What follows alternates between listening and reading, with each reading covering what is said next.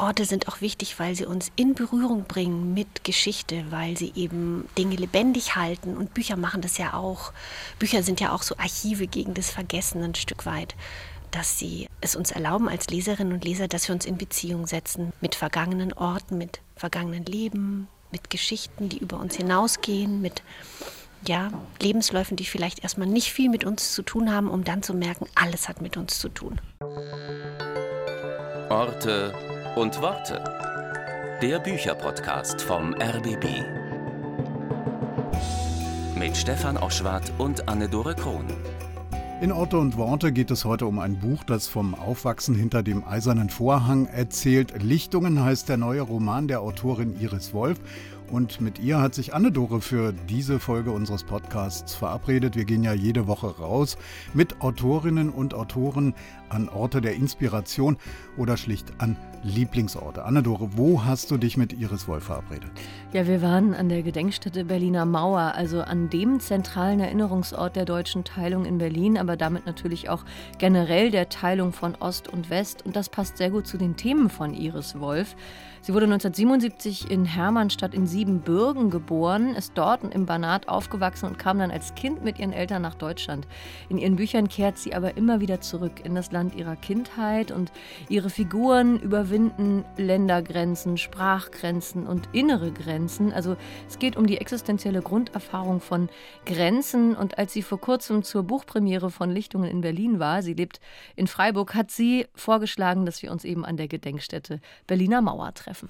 Die ist ja groß, diese Gedenkstätte. Auf fast anderthalb Kilometern wird dort an die Teilung der Stadt erinnert und auch an die Teilung des Kontinents. Seid ihr dort draußen herumgelaufen oder war euch das dann doch ein bisschen zu kalt für das Gespräch? Ja, es war klirrend kalt an dem Tag, also wirklich Minusgrade. Und wir haben uns die Außenausstellung zwar angeschaut, aber wir hatten uns vorsichtshalber schon im Dokumentationszentrum angemeldet für das Gespräch. Da ist die Dauerausstellung 1961, 1989, die Berliner Mauer. Da konnten wir uns an die Seite setzen und über Lichtungen sprechen. Aber später sind wir nochmal auf den Turm gestiegen, von dem aus man ein Originalteilstück der Grenzanlagen sehen kann. Das ist also der Ort, wo ihr euch getroffen habt. Was ist denn das für ein Buch? Was für eine Geschichte erzählt uns Iris Wolf? Ja, in Lichtungen erzählt Iris Wolf von Lev und Kato, die in einem kleinen Ort im Norden Rumäniens aufwachsen. Die sind eng miteinander verbunden, schon seit ihrer Kindheit. Sie werden größer und älter, Menschen tauchen unter oder hauen ab in den Westen. Also ein großer Teil des Romans erzählt eben von der Ceausescu-Ära, also von der Gleichzeitigkeit auch von Sprachen und Religionen. Und dieser Roman, der kommt wie sein Vorgänger, Die Unschärfe der Welt, den ich auch schon sehr mochte, seinen Figuren sehr nah und stellt das Leben in diesem kleinen Ort in Rumänien ganz scharf und stellt eben diese Fragen, wie lebt es sich in einer Diktatur, wie sehr wird das private Leben, auch das Lieben davon geprägt. Und was passiert eigentlich, wenn sich die Grenzen öffnen? Das passiert nämlich dann auch im Laufe dieses Romans.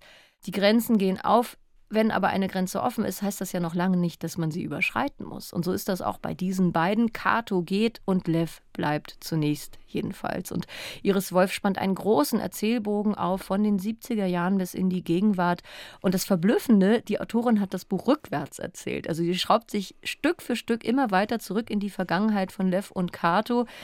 Und es ist genauso, als würde man eine Person treffen und dann langsam mehr und mehr von ihrer Vergangenheit erfahren.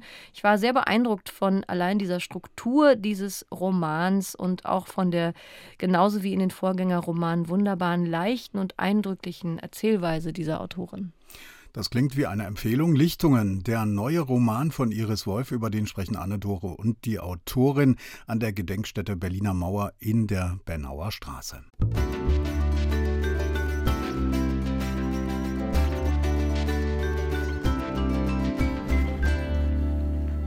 Hallo Iris. Hallo. Hallo, schön dich wiederzusehen. Ich freue mich auch.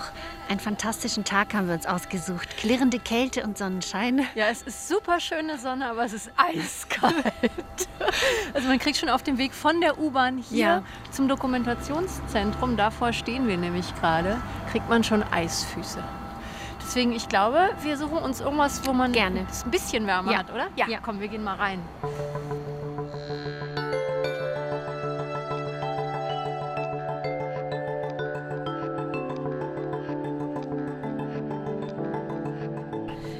So, wir haben uns jetzt hier Stühle gesucht an der Seite. Und zwar sind wir jetzt in der Ausstellung im Dokumentationszentrum Bernauer Straße 111. Hier sind lauter Wände mit Fotos, Texten über Flucht und Fluchthilfe zum Beispiel, über Proteste. Iris, wann warst du das letzte Mal hier an diesem Ort? Ich war einmal hier vor fünf Jahren. Ich glaube, da habe ich an der Unschärfe der Welt gearbeitet und hatte mich eingemietet für mehrere Wochen in eine Wohnung der Kunststiftung Baden-Württemberg. Und als ich mit einem Kapitel nicht weiterkam, habe ich einfach Pause, Schreibpause gemacht und habe die Stadt systematisch mit dem Rad erkundet und auch diesen Ort und fand es ganz toll. Also ich war fünf Jahre nicht mehr hier. Es ist ja ein sehr besonderer Ort. Also man könnte wirklich sagen, es ist der zentrale Erinnerungsort in Berlin um an die Teilung zu erinnern, um auch an die Opfer zu erinnern, die Geschichten der Opfer zu erinnern. Ist das für dich ein Ort, an dem du automatisch über die Geschichte deiner eigenen Familie nachdenken musst? Nicht so sehr vielleicht meiner eigenen Familie als über das Menschsein insgesamt. Ne? So ein Ort macht ja was mit einem. Auf der einen Seite natürlich durch die Ausstellung, weil auch Alltagsgeschichte erzählt wird und diese vielen Geschichten von den Menschen. Also individuelle Geschichte setzt sich in Beziehung zu der großen Geschichte. Und das machen meine Bücher ja auch. Sie erzählen von einzelnen Menschen und was die Geschichte mit ihnen macht und die Politik mit ihnen macht. Und auf der anderen Seite finde ich, ist dieser Ort so beeindruckend als Ort an sich, weil Orte ja immer irgendwie so Geschichte sind. Also durch die Architektur, durch die Räume und jetzt natürlich auch, wie man an diesem Ort erinnert. Also eine vielfältige Begegnung mit Geschichten, aber auch mit dem Ort selbst, ja. Es gibt hier an diesem Gedenkort mehrere Zugänge zu dem Thema. Einen künstlerischen Zugang, es gibt das Denkmal, es gibt die Kapelle der Versöhnung, also ein religiöser Zugang und natürlich den dokumentarischen Zugang. Würdest du sagen, dass für dich der künstlerische Zugang, das Schreiben deiner Bücher besonders wichtig ist? Für mich ja. Also Schreiben ist ja irgendwie mein Zugang zur Welt oder eine Möglichkeit, alles anzugucken und zu betrachten und vielleicht auch loszulassen, was mir begegnet, an Fragen, an Erfahrungen, zuerst vielleicht Erfahrungen des eigenen Lebens, der Familie, aber dann eben auch ganz grundlegende existenzielle Fragen ans Leben, die man so durchspielt ähm, in einem Buch. Immer auch ein Stück weit mit dem Wunsch, eine Position dazu zu finden, als Mensch selbst oder auch verschiedene Möglichkeiten durchzuspielen durch die Figuren. Das ist ja das Tolle am Schreiben, dass man so über sich selbst hinausgeht ein Stück weit, obwohl jedes Buch ja immer ja auch eigene Themen verhandelt oder Themen, die einem selbst wichtig sind, geht man irgendwie durch die Figuren ein Stück weit über sich hinaus, was man ja so als Mensch selten kann. Man steckt ja so drin in seiner eigenen Geschichte, in seiner eigenen Haut. Und Figuren sind auch eine Möglichkeit, diese Grenzen zu erweitern. Nun sind Gedenkorte ja insofern besonders, weil sie eben etwas hochhalten, etwas markieren. In Berlin sieht man die Teilung an sehr vielen Orten überhaupt nicht mehr. Und hier wurde eben auch jahrelang dafür gekämpft, dass man es noch sieht, dass es markiert bleibt. Und Teile der Mauer wurden sogar hier wieder aufgebaut und so weiter. Verschiedene Stufen der Erinnerungskultur sind hier zu sehen. Und inzwischen ist das eben ein großes, wichtiges Denkmal, ein großer, wichtiger Erinnerungsort. Wie wichtig ist es deiner Meinung nach, dass man gedenkt, ob jetzt mit so einem Ort hier oder auch zum Beispiel eben in Büchern? Ja, man vergisst so viel. Also eigentlich, das Leben ist, ist so groß und so vielfältig und so schnell, dass man so unendlich viel vergisst. Und es gibt auch Kräfte, die einen vergessen machen wollen.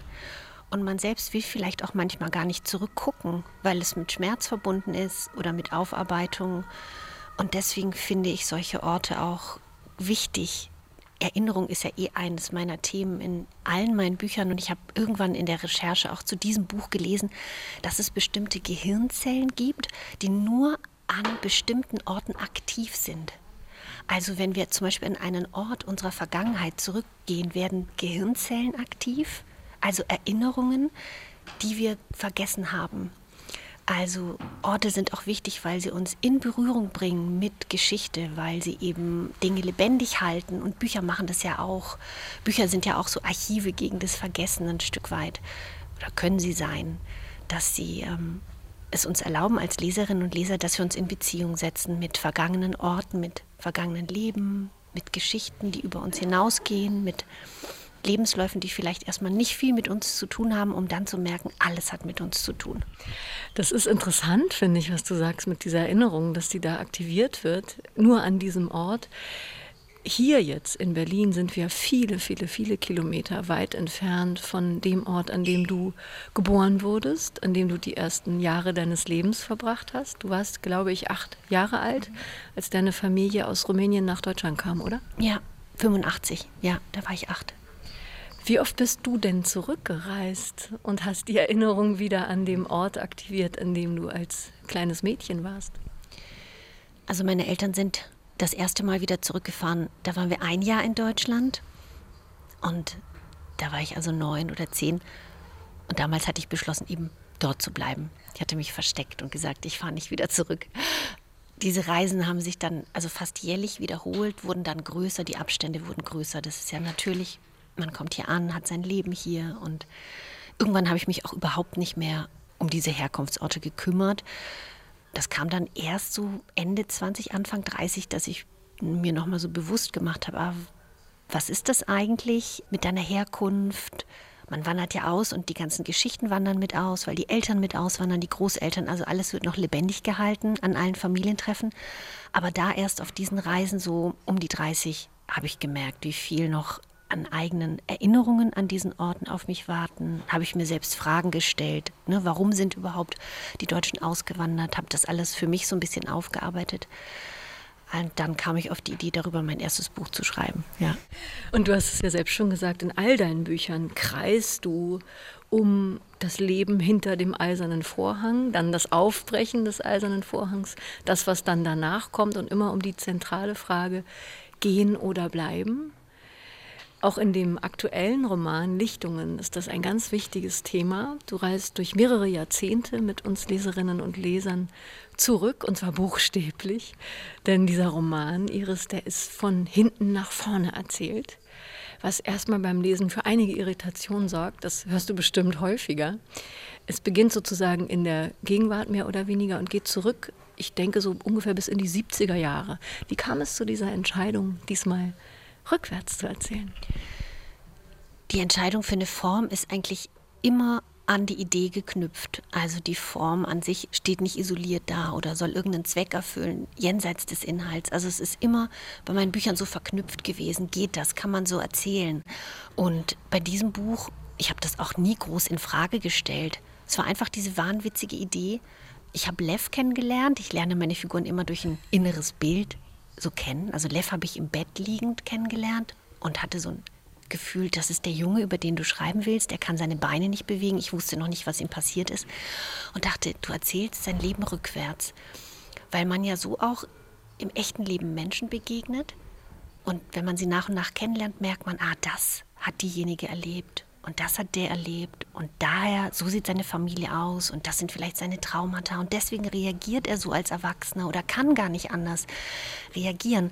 Und ich glaube, die Frage, die mich so an diese Form oder zu dieser Form geführt hat, ist eben genau die, was prägt uns in unserem Leben?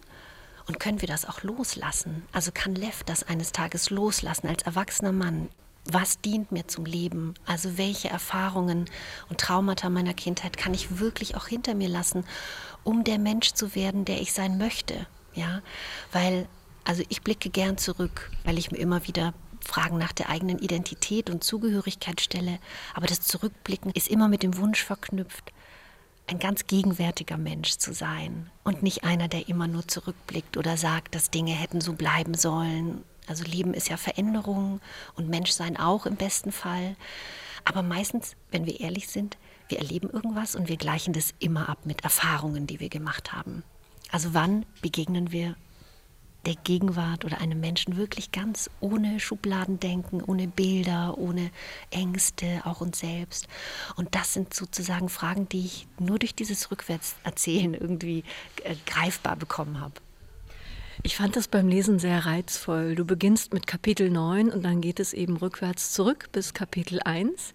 Und wenn man das erstmal so akzeptiert hat als Lesebewegung, dann ist das ein großer Spaß und eine große Freude, weil man eben, wie du gerade gesagt hast, diesen Personen begegnet. Im Zentrum steht Lev, du hast ihn eben schon genannt, und eine Frau namens Kato. Die beiden sind von Kindestagen an befreundet, eng miteinander verbunden. Es verbindet sie auch eine Liebe. Es ist eine sehr tiefe Verbindung, die die beiden haben. Und man lernt die dann wirklich im Laufe des Buches mehr und mehr kennen. Und das fand ich ungeheuer reizvoll, wie sich so nach und nach so eine Art Unterbau bildet zu allen Figuren. Und bei mir hat es dazu geführt, dass ich am Ende dachte, jetzt lese ich es nochmal von vorne. Hörst du das öfters?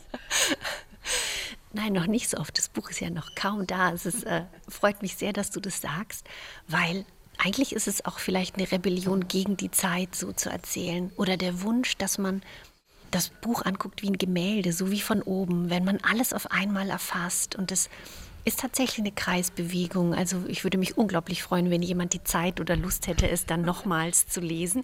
Das ist ja ganz klar. Aber es warten ja auch viele andere tolle Bücher auf einen immer auf dem Lesestapel. Aber ich begreife ja das Leben als Kreis nicht insofern, als dass man immer dieselben Erfahrungen macht, sondern dass man Dinge nicht verliert. Es kommt einem nichts wirklich abhanden. Das ist ein großer Trost, gerade wenn man aus so einer Familie kommt wie ich oder so eine Geschichte hat, dass man nichts wirklich verlieren kann und dass auch alles miteinander verwoben und verknüpft ist. Und wir schreiben dann, wir rebellieren ja eigentlich immer gegen die Zeit ein Stück weit, ja, so weil wir alles geschieht eigentlich immer gleichzeitig und wir müssen aber linear erzählen. Also an gewissen Stellen muss man einfach so ein bisschen ja, einen anderen Zugang finden oder das aufweichen. Dann rebellierst du als Autorin ja auch gegen das lineare Erzählen mit diesem Buch. Hast du denn auch rückwärts geschrieben oder nicht? Ich habe in zwei Richtungen geschrieben, was vollkommen neu für mich war. Alle meine bisherigen Bücher sind immer mit dem ersten Satz entstanden. Also der erste Satz war immer der erste Satz, der mich in die Geschichte reingeführt hat und blieb auch der erste Satz in allen Büchern. Und ich war schwer irritiert diesmal, dass ich sozusagen einen Eingang in die Geschichte gefunden habe, der in der Mitte liegt oder im letzten Drittel und ich weder nach vorne noch nach hinten genau wusste, was ist diesem Menschen eigentlich passiert. So, so habe ich meine Bücher früher auch nicht geschrieben. Da habe ich mir einen Plan gemacht oder wusste ungefähr, was sind deine Themen, deine Figuren, wo willst du hin. Und inzwischen mag ich dieses ins Ungewisse schreiben sehr weil ich mich dann überraschen lassen kann, weil ich ähm, nicht das Gefühl habe, ich zwinge meinen Figuren was auf, sondern ich kann auch warten, wie sie sich entwickeln. Und so habe ich von diesem Moment, wo Lev im Bett liegt und sich nicht bewegen kann und die Welt so klein wird, das war wie ein Kammerspiel, alles war in dieser Welt schon enthalten, die Familie, seine Themen, seine Unsicherheiten, er lernt Kato kennen, seinen Lebensmenschen. Und dann habe ich in zwei Richtungen geschrieben, nach vorne und nach hinten. Und diese Szene, dieser Nukleus sozusagen von diesem Jungen, der im Bett liegt, seine Beine nicht bewegen kann, das hast du jetzt ja sozusagen schon ein bisschen gespoilert, deswegen darf ich das auch erzählen. Nein, aber es kommt ja eigentlich auch am Anfang, wird immer wieder angedeutet. Das hast du jetzt schon erzählt. Das ist ganz am Ende im achten Kapitel ausführlicher beschrieben. Da lernen wir eben Lev und Kato als Kinder kennen. Und am Anfang des Buches sind sie Erwachsene. Wie kam denn dann aber Cato dazu? Du hast eben so schön gesagt, sein Lebensmensch. Ja, wir dürfen ein wenig verraten, das ist ja ganz klar, weil es sind so viele Nebenwege auch in diesem Buch und wie immer viele andere Figuren neben den Hauptfiguren, aber es dreht sich um Lev und Cato. Das Buch erzählt Levs Geschichte, aber eigentlich auch Catos Geschichte, was eine Geschichte der Befreiung für mich ist, weil sie sich eben losmacht von der Enge ihres Elternhauses, irgendwann Rumänien verlässt und als Straßenmalerin durch Europa reist. Sie lernen sich kennen, als Lev zu Hause im Bett liegt und die Lehrerin eines Tages vorbeikommt und feststellt, dass er dabei ist, den Anschluss zu verpassen, weil er mit den falschen Büchern lernt. Und Kato, ist die Beste in der Klasse, kommt vorbei, um ihn zu unterrichten. Und er ist erstmal überhaupt nicht dafür und versucht diesen äh, Besuch abzuwenden. Und das Ganze ist vor dem Fall des Eisernen Vorhangs, also eine Kindheit so Anfang der 80er oder so, würde ich jetzt tippen. Wahrscheinlich sind die so ungefähr dein Jahrgang, habe ich mir gedacht. Sind ein bisschen jünger, ja. Also ihre Kindheit ist so in den 70ern, ja. Genau, und du bist Jahrgang 77. Und diese beiden verbindet dann ähm, ein Leben lang eine enge Verbindung. Und am Anfang sind sie eben in diesem Dorf. Das ist in Nordrumänien. Hattest du ein Dorf vor Augen, als du dieses Aufwachsen dieser beiden an diesem Ort beschrieben hast? Räume sind mir ganz wichtig. Ich muss meine Figuren immer sehen, wie so auf einer Bühne. Also wo stehen sie? Wie bewegen sie sich durch den Raum? Also Räume sind sehr, sehr wichtig für mein Schreiben. Deswegen bin ich irgendwann in den Norden Rumäniens gefahren und habe einen Ort gesucht. Ich hatte eine ungefähre Vorstellung. Ich wusste, da ist ein Fluss. Ähm, ich hatte viel recherchiert, Dokumentarfilme angeschaut, weil ich die Maramuresch, also den Norden des Landes, noch gar nicht kannte. Das ist eine ganz spannende Region, die grenzt eben an die Ukraine, an Siebenbürgen und an die historische Region der Bukowina, also kulturell ein unglaublich spannender Raum. Und dann bin ich unterwegs gewesen mit einem Mietauto und habe einen Ort gefunden und wusste einfach, das ist der. Der wird aber namentlich auch nie genannt. Das war in der Unschärfe der Welt auch schon so, dass es einen Vorbildort gibt an dem die Geschichte angesiedelt ist, aber der Name nicht genannt wird. Ich bin auch mit der Waldbahn gefahren, mit der Lev im vierten Kapitel ähm, in den Wald mit den Holzfällern fährt. Also weil ich wissen wollte, wie fährt diese Schmalspurbahn, wie wurde das Holz transportiert in der Region, wie ist die Landschaft, wie ist der Wald. Dann kann ich meine Figuren besser sehen, also wenn ich diesen Ort vor Augen habe. Du erzählst sehr sinnlich, auch was du gerade gesagt hast, zum Beispiel diese Zeit als Lev, als junger Mann, im Wald arbeitet, harte körperliche Arbeit. Auch später, da beschreibst du, wie er zum Militärdienst muss, was er da alles erdulden, erleiden muss.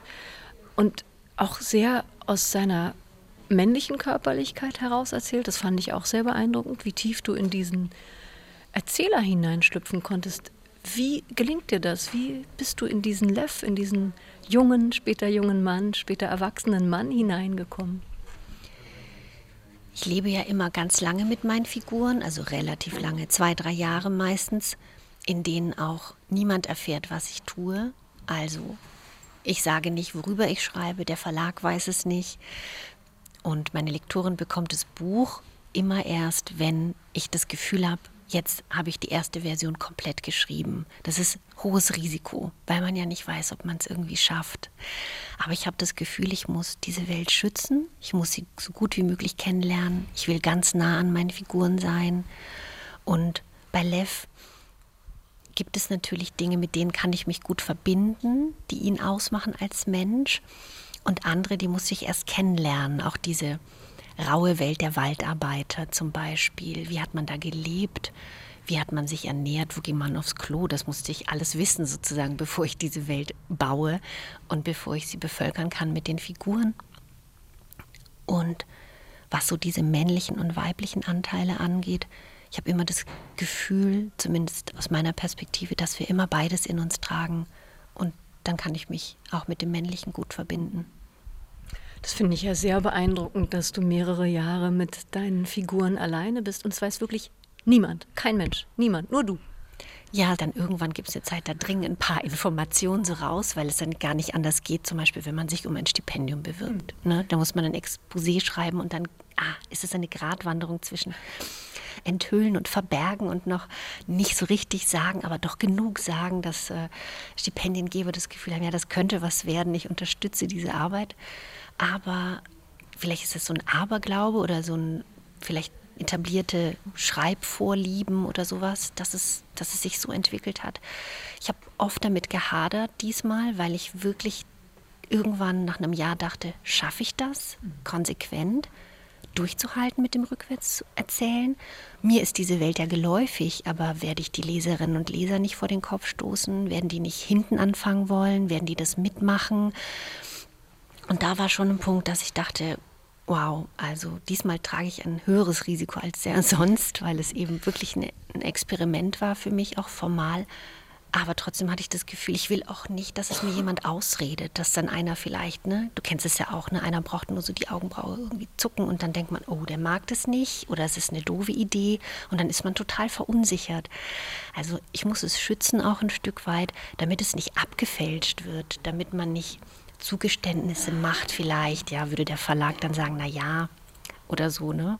Weiß ich nicht, ob er sagen würde, jetzt haben sie das fertige Ergebnis gesehen und haben gesagt, okay, es funktioniert. Aber ich muss es mit mir selber aushandeln und aushalten. Das finde ich sehr beeindruckend und das Ergebnis, kann ich nur sagen, funktioniert absolut.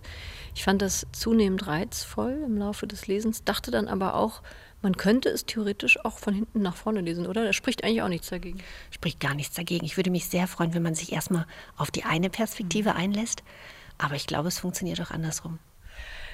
Dann zeichnet dich ja als Autorin und als Mensch auch die Kunst der Verschwiegenheit aus. Und das ist eine Kunst, die auch viele deiner Figuren haben. Also auch in diesem aktuellen Roman Lichtungen. Das hat natürlich auch eine starke historische Dimension. Muss vieles verschwiegen werden. Also zu der Zeit, in der eben immer wieder Menschen flüchten, gehen wollen. Zum Beispiel der Großvater von Lev. Der wartet seit Jahren auf einen Pass, bekommt aber keinen und entscheidet dann irgendwann zu gehen. Und Lev fährt ihn zu einem Ort, an dem es dann weitergehen soll. Und da wird auch davon berichtet, wie das ist, Dinge für sich behalten zu müssen. Wie bist du in solche Schicksale hineingekommen? Konntest du auch zurückgreifen auf Geschichten aus deiner eigenen Familie? Bist du da in Archive gegangen? Wie bist du da vorgegangen? Ich arbeite immer gerne mit Archivmaterial, also mit historischen Dokumenten, sei es dass es Aufzeichnungen sind, Berichte, Lebensberichte, Fotografien bis hin zu Landkarten, Straßenkarten. Also ich ziehe alles zu Rate. Es gibt immer auch einen großen Fundus, selbst bis hin zu dem Schäferhund Pax gibt es sozusagen äh, zum Beispiel einen feuerroten Hirtenhund, den ich vor Augen hatte und der einfach da ist als Bild. Und in dem Roman, wie in allen meinen Romanen, gibt es immer so ein Sprengsel aus echtem Leben. Die Hoffnung ist, dass man das eine von dem anderen nicht unterscheiden kann. Also das, was erfunden ist, erdacht ist, mit dem, was sich auf konkrete äh, Geschichten bezieht. Und hinten im Dank sieht man ja auch, werden eine Menge Leute genannt, ne, die das Vertrauen haben, ja, mir aus ihrem Leben zu erzählen. Diese Fluchtgeschichte ist zum Beispiel auch eine Geschichte aus der eigenen Familie. Also der Bruder meines Onkels ist auf diese Weise geflohen, Anfang der 80er Jahre mit einem LKW, also versteckt hinter der Fahrerkabine und der Ladefläche mit anderen Flüchtenden. Also solche Erinnerungseinsprengsel aus echtem Leben finden sich immer ähm, in den Büchern. Und dann natürlich einfach auch ja eine Plausibilität, die oft durch die Figuren selbst, durch ihren Charakter angelegt ist. Dieses, dass Lev so ein schweigsamer, hörender ist, das liegt ja an seiner Kindheit auch, dass sich Geräusche in Bilder übersetzen. Das fand ich ganz toll. Gleichzeitig aber hatte auch so eine Stärke, das zeigt sich im Militär, ne, wo er, ja, wir verraten es nicht. Ja, da gibt es eine Szene, da fand ich ihn echt cool, wie er reagiert. Also er hat auch so eine, eine, Widerstandskraft. Aber du hast recht, in diesem System gab es natürlich eine ganz klare Linie zwischen öffentlichem Raum und privatem Raum.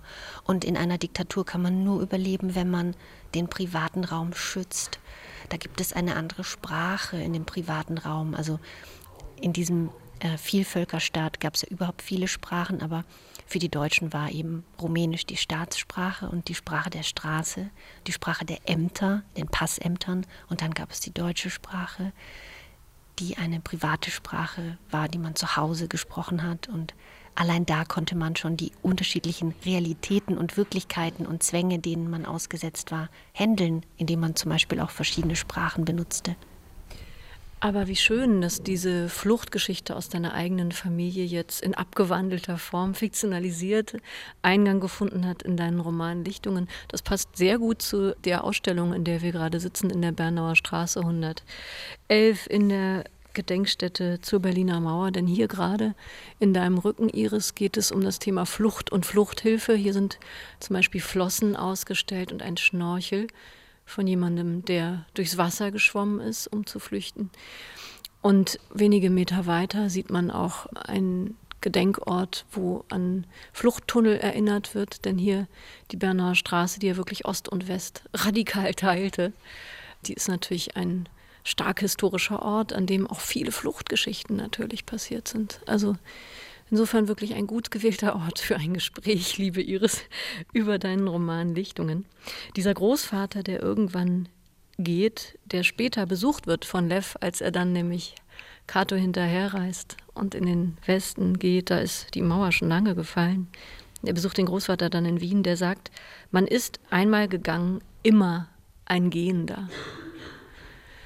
Kannst du diesen Satz bestätigen? Du warst acht Jahre alt, als du gegangen bist. Du bist ja mitgegangen worden, sage ich jetzt mal. Aber ist das trotzdem ein Satz, der auch auf dein Leben zutrifft? Ich fühle mich schon sehr angekommen hier, weil also zu Hause sein ist ja auch, das sind die Freunde, das sind die Menschen, denen man begegnet. Das ist ja auch ein wichtiges Gefühl von zu Hause sein. Und gleichzeitig gibt es immer diesen anderen Raum, wenn ich zum Beispiel nach Siebenbürgen reise. Das ist wie so ein Möglichkeitsraum. Und die Frage ist da, wer wäre ich geworden, wenn ich da geblieben wäre? Wie wäre mein Leben verlaufen? Was würde ich beruflich machen? Wer wäre ich geworden?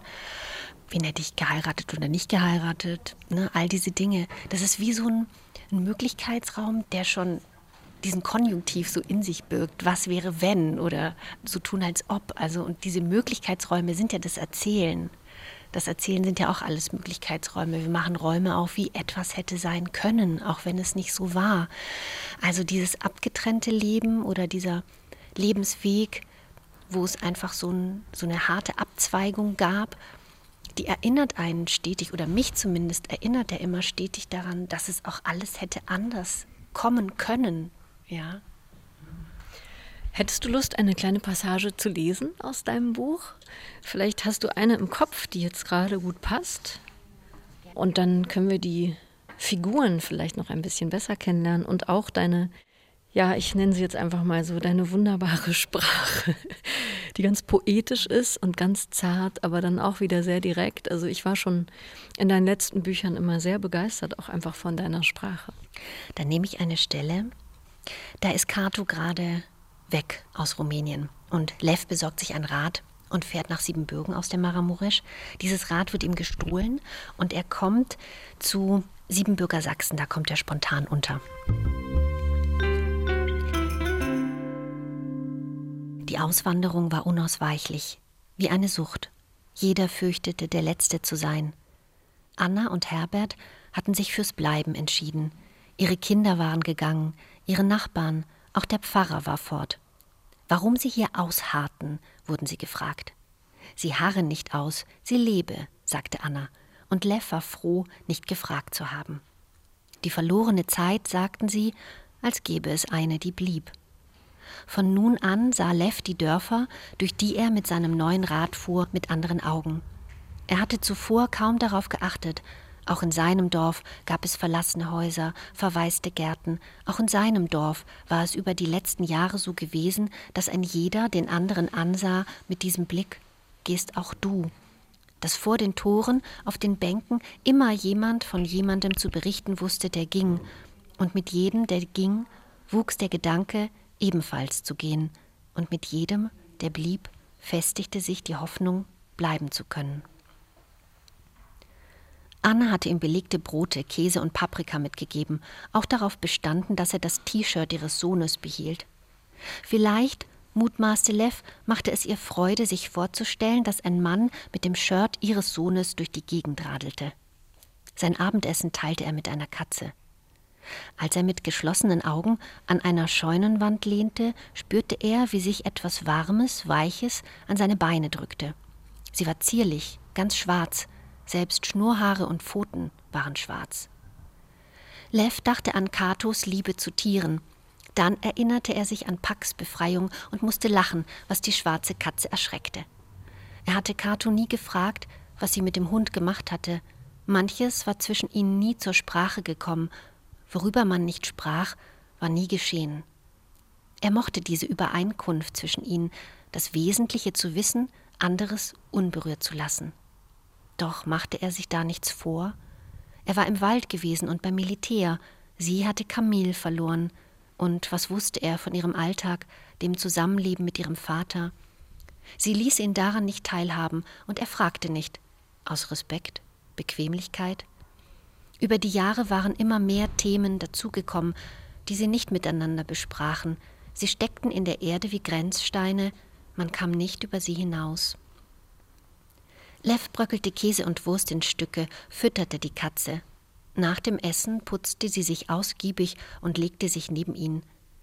Dem Fell war lila beigemischt, wie Lavendel, dachte er, wie eine Aubergine. Er sah über die Felder eine Landschaft, die ohne Lichter und Menschen auskam. Sie lebten in einer preisgegebenen Welt, einer Welt an der Schwelle. Cato hatte es wahrgenommen, er nicht. Er sah es erst jetzt, als auch sie fortgegangen war. Vielen Dank, Iris Wolf, für diesen Auszug aus Lichtungen. Eine großartige Stelle, die diese Stimmung so wunderbar einfängt. Der eiserne Vorhang ist offen, viele gehen, man kann jetzt gehen. Aber das ist eben die Frage, wenn eine Grenze offen ist, heißt es ja noch lange nicht, dass man sie überschreiten muss. Das fand ich wunderbar eingefangen, diese Atmosphäre. Und Kato geht und Lev bleibt, zunächst jedenfalls. Da schwingt natürlich auch immer die Frage mit, ist es denn dann wirklich besser, wenn man geht? Man gibt ja auch sehr viel auf, wenn man geht. Ich konnte das beides sozusagen durchspielen, weil sie so unterschiedlich sind, Lev und Kato. Und ich konnte beide verstehen. Ich konnte Lev verstehen, den so vieles an den Ort bindet und der so den Eindruck hat, warum muss ich denn gehen? Die ganze Welt ist doch hier. Also, ne, Siebenbürgen ist ja auch immer sowas wie in Europa im Miniaturformat. Ne? Ich muss ja gar nicht gehen, aber gleichzeitig binden ihn auch falsch verstandene Schuldgefühle oder ja, ein Pflichtgefühl an diesen Ort. Und, und Kato hat diesen Mut, loszufahren und diese Grenze zu überwinden. Und das war eine wichtige Erkenntnis für Lev, dass er merkt, diese inneren Grenzen, diese Bilder, die man sich von sich macht, von seinem Leben, von anderen, die sind viel schwerer zu überwinden als äußere Grenzen. Relativ weit am Anfang, ähm, als Kato und Lev als Erwachsene durch Europa reisen, da gibt es so eine schöne Stelle, dass darüber nachgedacht wird, dass man als Reisender natürlich immer auch das eigene Land vertritt, wenn man woanders unterwegs ist. Und dann wird die Frage gestellt, aber durften einzelne Menschen und Erfahrungen für das Ganze stehen? Sind das Momente, die du selbst kennst, dass dann gesagt wird, ah, erzähl doch mal, wie war das denn da aufzuwachsen in Rumänien als deutsche Minderheit? Oder sind das Fragen, die dich eher poetisch beim Schreiben beschäftigen? Ja, das ist eine gute Frage. Beides wahrscheinlich ein Stück weit. Also, ich bin immer dafür, dass man andere nicht zu sehr in Vorstellungen und Bilder einsperrt. Also, ne, wenn man zum Beispiel ganz grob sagt Osteuropa, ne? Was ist das überhaupt, der Osten? Das ist erstmal eine Himmelsrichtung und je nachdem, wo man steht. Ja, aber wenn man sagt Osteuropa, sind bestimmte Bilder, Gefühle daran geknüpft, Vorstellungen, Geschichte, historische Sachen, manchmal Vorurteile, im schlimmsten Fall Desinteresse. Wie kann man sowas erweitern, indem man Geschichten erzählt, glaube ich, und zwar jede anders. Da merkt man einfach, wie unterschiedlich Leben da auch stattfinden konnten, können, sind. Ne? Also in den Unterschieden, das ist eigentlich das, was ich aufmachen will und nicht so sehr Stereotype oder Klischees oder sowas. Also letztlich den Raum nach Osten ein Stück weit erweitern, durch Geschichten erzählen. Ja, schön gesagt. Ich habe gerade gedacht, als du Osten, Westen gesagt hast, dass dieser Ort, an dem wir jetzt hier sitzen, im Dokumentationszentrum eben, der Gedenkstätte Berliner Mauer, das im ehemaligen Westteil der Stadt lag. Und wenn wir hier aus den großen Fenstern gucken, schauen wir auf ein Stück ehemalige Mauer und das war eben der Osten. Aber sonst ist man sich ja dessen nie so bewusst, dass da Osten ist und da Westen. Normalerweise macht man sich da nicht so Gedanken drüber. Und dann gibt es natürlich solche Orte wie diesen hier, wo es einem so ganz klar ist und total eindeutig vor Augen liegt, mhm. dass eben da Westen und da Osten ist. Mhm. Ja, das ist, also ich glaube deswegen vielleicht eine Vermutung, gehe ich immer wieder auch in diese Räume mhm. zurück, also weil ich so eine, eine Standortbestimmung brauche, einen von hier aus gehe ich mal los, von hier aus geht es weiter und alle meine Figuren bleiben ja zumeist nicht. Ne? Also obwohl jetzt Fragen der Identität, der Herkunft, der nationalen Zugehörigkeit, auch der, der Traumata im Kommunismus, das alles wird beschrieben und verhandelt und ist Teil der Leben, aber die Figuren bleiben ja da nicht stehen. Also meistens zumindest in meinen Büchern. Gehen sie weiter, der Raum weitet sich. Ähm, sie versuchen sich auch in vielen Dingen zu beheimaten über diese erste Heimat hinaus. Das ist ein Stück weit auch, auch finde ich, so eine Lebenskunst die sehr erstrebenswert ist. ja, sich so viele Zugehörigkeiten und Räume wie möglich ähm, offen zu halten und ihnen zu begegnen. Ja. Wir gehen, glaube ich, gleich auch noch mal raus in die Außenausstellung. Ich würde dich aber gerne noch zum Thema Sprachen und Mehrsprachigkeit äh, fragen. Du hast es ja schon ein paar Mal angedeutet. Das ist natürlich ein Ort mit vielen, vielen Sprachen, an dem du aufgewachsen bist. Und das greifst du in diesem Buch auf ganz wunderbare Art und Weise auf. Du gibst nämlich diesen neun Kapiteln jeweils ein Motto voran. Und diese Zitate, die du den Kapiteln voranstellst, die werden hinten alle nochmal aufgeführt, von neun bis eins. Und zwar werden sie hinten nochmal in der deutschen Übersetzung aufgeschrieben. Die sind aber im Buch in der jeweiligen Originalsprache. Da gibt es etwas auf Rumänisch, da gibt es ein Gedicht auf Polnisch, da gibt es einen Songtext auf Englisch. Es kommt auch der ruthenische Dialekt vor. Also es ist eine unglaubliche Sprachvielfalt. Wie kamst du auf diese Idee? Die ist ganz, ganz wunderbar, weil sie eben die Pluralität der Sprachen abbildet. Alle Zitate finden sich in den Kapiteln wieder als Referenzen, weil Lev und Kato äh, sich auf einer Zugfahrt, da sind sie unterwegs ans Schwarze Meer, sich vornehmen, so wie man als Jugendliche so, ne, also sich vornimmt, dass, dass man sozusagen die engen Grenzen des familiären Kontextes sprengt und dass Zugehörigkeit immer auch etwas ist, was, was in Kunst zum Beispiel stattfindet, in Musik, in Geschichten, in Märchen, in Redewendungen, ne, dass sie sich davon auch prägen lassen wollen. Und so finden sich diese Zitate immer auch als Einsprengsel in den Kapiteln wieder. Und dass die so mehrsprachig ausfallen, das war so eine Idee, die nach und nach kam. Auch der Entschluss, diese Zitate so fremd und unerklärt an den Kapitel anfängt zu lassen, damit man auch das Fremde aushält und das Nichtwissen und das einfach nur auf die Buchstaben schauen und zu wissen, ich verstehe das jetzt nicht, in dem Vertrauen, es wird mir schon gegeben zur rechten Zeit. Also so spätestens am Schluss, wenn man dann die Übersetzungen entdeckt. Rumänien ist ja ein interessantes Land auch insofern, als die Lesefibel in 14 Sprachen gedruckt wird.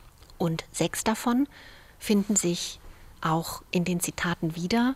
Also Englisch kommt natürlich nicht vor oder das Siebenbürgisch-Sächsische, also das sind auch so Dialekte. Aber sonst zeichnet sich eben das Land auch durch diese äh, Mehrsprachigkeit aus. Ich mochte das ganz gerne, dieses Nichtwissen und zum Teil nicht mal wissen, welche Sprache ist das jetzt eigentlich, wo ich mit meinem eigenen Nichtwissen auch konfrontiert bin. Ich glaube, das ist ganz produktiv. Ich habe dann zum Teil tatsächlich gegoogelt, bevor ich dann entdeckt habe, dass das hinten netterweise nochmal aufgeführt ist. Und äh, man kann es aber gut herausfinden, fand ich schön. Also wenn man die Originalzitate eintippt, dann kommt man auf Antworten und erfährt dann zum Beispiel, dass das jetzt Rumänisch ist oder Ungarisch oder Hebräisch. Also das war, finde ich, eine produktive Verwirrung und fand das sehr reizvoll mit den Auszügen aus Märchen oder Sprichworten und so weiter. Wie viele Sprachen sprichst du eigentlich? Naja, ich spreche Deutsch und Englisch und das Rumänische leider nicht mehr fließend. Mhm. Ja. Also, Aber das konntest du mal? Ja, ich konnte es genauso gut wie Deutsch. Aber es wurde nicht gepflegt, weil wir zu Hause Deutsch gesprochen haben. Also es war eben eine Sprache, die ich nur auf der Straße gebraucht habe mit meinen Freunden. Und ähm, ich war auch auf einer deutschen Schule. Das heißt, durch die frühe Auswanderung ist das so abhanden gekommen, was ich sehr bedauere. Aber es ist noch so lebendig in mir, auch so rudimentär, wie es ist. Ich kann mich an einzelnen Worten freuen. Ich kann Alltagssprache so noch, aber nicht in dieser Art und Weise, wie man es dann im Deutschen auch gewöhnt ist, sich auszudrücken in diesen Nuancierungen und Humor und sowas. Von daher traue ich mich oft auch gar nicht, Rumänisch zu sprechen, weil ich das dann irgendwie ich mich schäme. Aber die Sprache ist noch ganz lebendig in mir. Das Ungarische ist als Klang vertraut, ist in der Familie teilweise auch gesprochen und das Siebenbürgisch-Sächsische natürlich als Dialekt. Das ist natürlich toll, wenn man dann als Autorin diese Sprachräume auch aufs Papier bringen kann und die weiter erforschen kann. An einer Stelle wechseln Kato und Lev als Erwachsene vom Deutschen ins Rumänische und dann wird beschrieben, dass das etwas verändert. Kannst du das auch nachvollziehen, dass man in einer anderen Sprache auch anders denkt, sogar anders empfindet? Mhm. Man ist vielleicht sogar selbst ein anderer oder traut sich anders zu sein. Ne? Also in der Sprache kann man vielleicht irgendwie bildhafter sein als in der anderen oder emotionaler sogar, in einer anderen dann wiederum präziser oder ja, je nachdem, was man mit der Sprache verknüpft, wechselt man so auch die Räume. also Sprache ist ja nichts anderes als, dass wir Wirklichkeit in Zeichen übersetzen, um es mal ganz platt zu sagen. Und wenn man mehrere Sprachen spricht, merkt man, dass für bestimmte Gegenstände oder Tätigkeiten oder Handlungen es bestimmte andere Worte gibt. Also dass die Metaphern andere sind. Und das erinnert einen dann vielleicht im besten Fall daran, dass es ein deutender, interpretierender Zugang zur Welt ist, die Sprache. Und dass wir manchmal eben die Welt auch ganz gut ohne Sprache wahrnehmen könnten. Also jenseits unserer Deutungen und Zuschreibungen. Ja. Vielen Dank, Iris Wolf. Ich glaube, wir wagen uns jetzt mal raus in die Kälte und gehen noch ein bisschen zu den Außenanlagen von dieser Gedenkstätte. Gerne.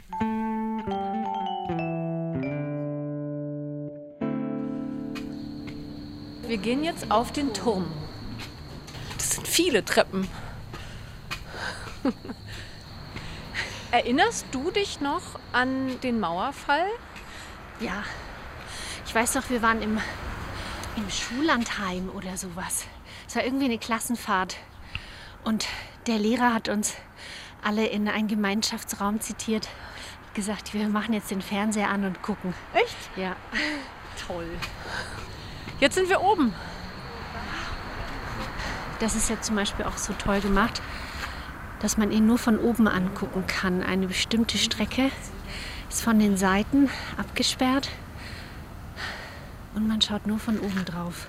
Der sogenannte Todesstreifen, der von beiden Seiten mit Mauern noch begrenzt ist, jetzt immer noch hier. Ja.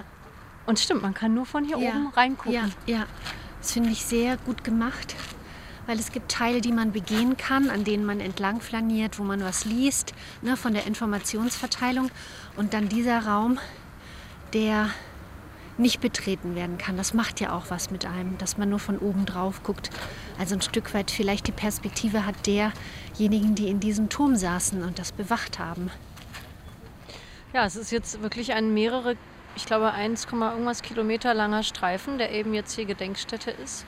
Man hat die Mauerteile, die wir jetzt hier sehen, die hat man von anderen Orten zusammengetragen sozusagen und sie hier wieder aufgebaut. Aber es sind Originalmauerteile.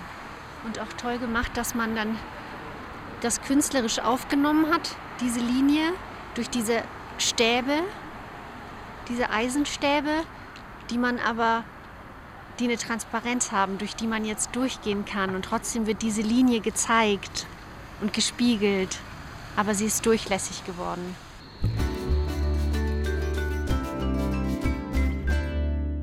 Anne-Dore und Iris Wolf waren das an der Gedenkstätte Berliner Mauer in der Bernauer Straße. Ist ja auch kein Ort, an dem man sich so jeden Tag verabredet, oder?